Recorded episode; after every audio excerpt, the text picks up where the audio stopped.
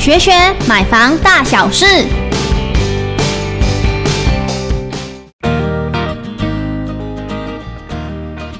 五大停车位种类，你到底适合哪一种？大家好，我是建文先生。我们一般现在买房子的时候呢，也一定会帮自己的爱车呢添购一个停车位。其实买停车位的时候呢，也有很大的学问在里面哦。今天建友先生呢就要来帮大家分析五大停车位的种类。那我们现在了解一下这些停车位的术语是怎么样来拆解的。其实我们听到那个波平。波机呢，通常是两个字嘛。那第一个字呢，就代表进入停车场的一个方式。那第二个字呢，就是那个停车位、停车格的种类。波平、波机、机平、机机，还有机械循环，总共五大停车位种类。第一种就是波平了。那第一种波平停车位的种类呢，就是走波道进入停车场，停在平面式的车位。而且这种车位呢，通常分大小之分。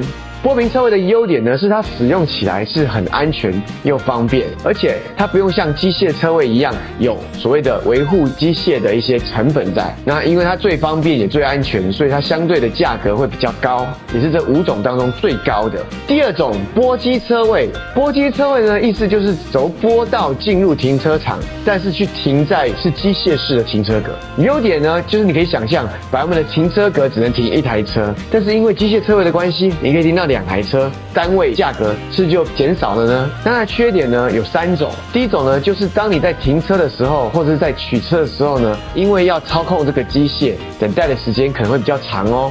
第二个，长久以来呢，这些机械都需要保养，你可能固定要花费一些所谓的保养费用。第三，就是这些机械车位的尺寸规格通常是固定的，所以如果你有较大的车，可能停不下去哦。第三种，机平车位，机平车位呢，就是。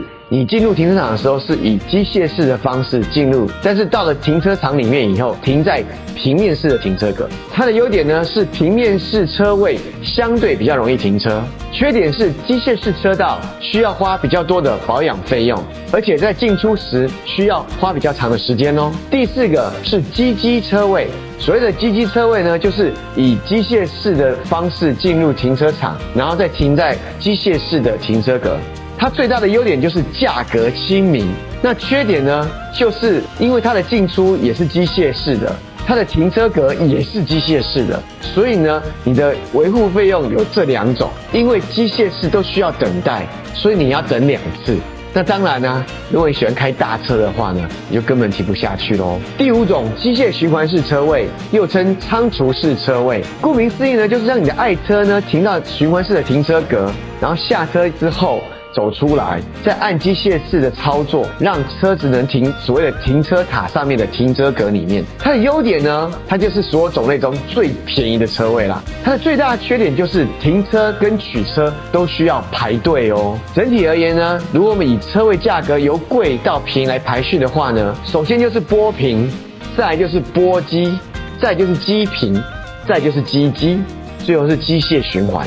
听到现在呢，你一定心里在想，为什么建商不全面规划波平车位呢？其实哦，有时候根据基地的大小跟环境还有条件，有时候是不得已的。甚至你碰到有些建案呢，不一定是全面波平，也不一定是全面机械车位，有些是混杂的。所以当未来你要买房子的时候呢，你就要去考虑到底要买平面式还是机械式的哦。